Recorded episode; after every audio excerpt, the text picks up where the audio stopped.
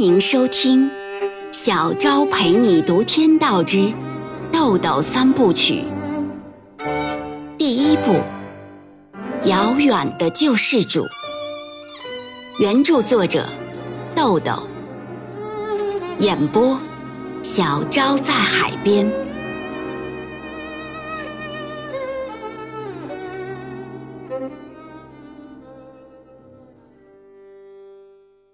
第八章，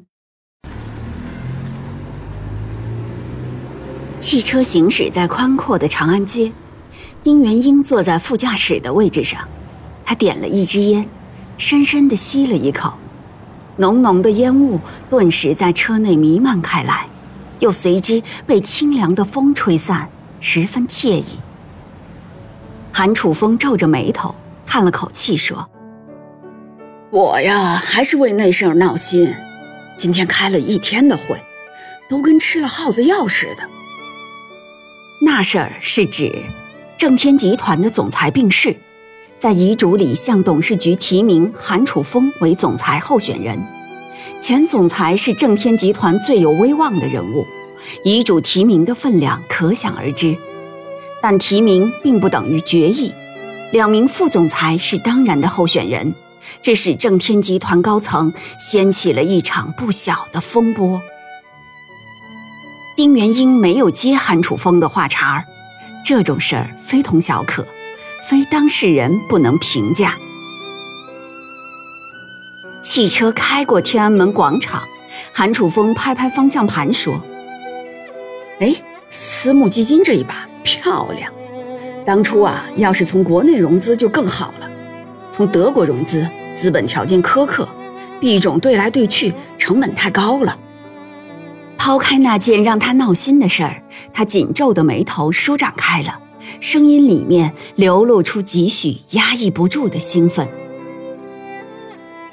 丁元英望着车窗外流光溢彩的大街说：“国内信用啊是个问题，私募基金是没爹没娘的买卖，一边做生意一边得准备拼刀子。”脑袋后边还得长着眼睛看衙门的脸色啊！韩楚风笑着说：“郑建石投了你一个不道德动机票，这我可没想到啊。”丁元英也是淡淡一笑说：“嘿嘿，建石平心平理，超度亲疏，不失佛门正本啊。但他的佛根里只有熔点，没有正直。”所以他看我是一个元宝不失德行，一谈元宝图财害命。他那个佛呀，是修来世正果的佛，他还得到佛祖那儿多咨询咨询。韩楚风问：“那你呢？”丁元英说：“我正果是不想了，尘埃落定。”韩楚风看了丁元英一眼，说。有人骂你是汉奸，说你带着德国鬼子掠夺中国人，用国际游资扰乱国内融资市场呢。丁元英面无表情地说：“汉奸好歹还是人，比骂我不是人的总好点吧？知足了。”正天饭店是正天集团旗下的五星级酒店，地处繁华商业区。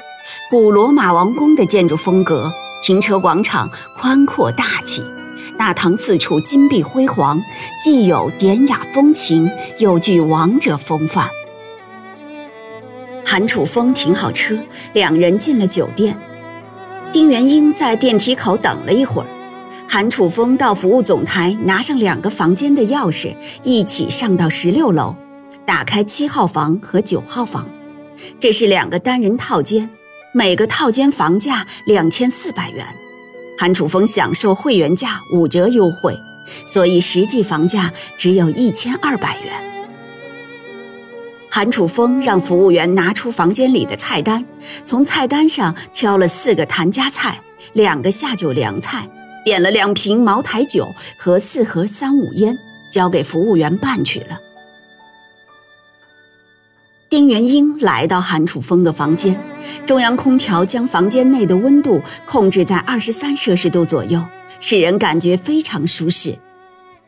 两人在客厅的正方形大茶几前面对面坐下，沏上茶。韩楚风点上一支烟，解释说：“我可不是摆谱啊。天子脚下，龙土之上，我韩楚风算不上个物件。我呀，就是想找个痛痛快快喝酒说话的地方。今天就三件事儿，不兜圈子。”丁元英略微沉吟了一下，说：“唉，那件事儿啊，不是我能多嘴的。”韩楚风说：“恕你无罪。”丁元英淡淡一笑着说：“你一个‘恕’字，我已经有罪了。”韩楚风有些不解地说：“元英啊，这几年你变了不少，越来越低调寡言了。你那股拔刀见血的劲儿哪儿去了？”闲聊了一会儿。餐厅服务员推着一辆餐车，将酒菜和酒具送来。一桌精致的酒席，顷刻间就摆好了。四个菜分别是青阳腌菜、黄焖鱼翅、罗汉大虾、清蒸白鱼，全是谭家菜里的看家菜。谭家菜下料狠，火候重，讲究原汁原味，是中国最著名的官府菜之一。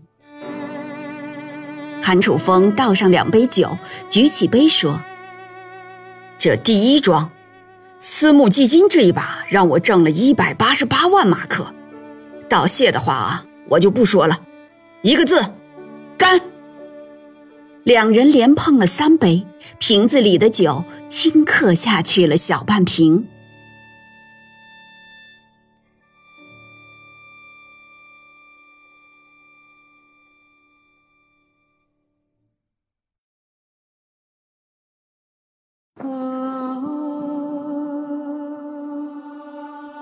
每晚八点，小昭陪你读《天道之豆豆三部曲》，每天更新一集，欢迎您的收听与订阅，我们不见不散哦。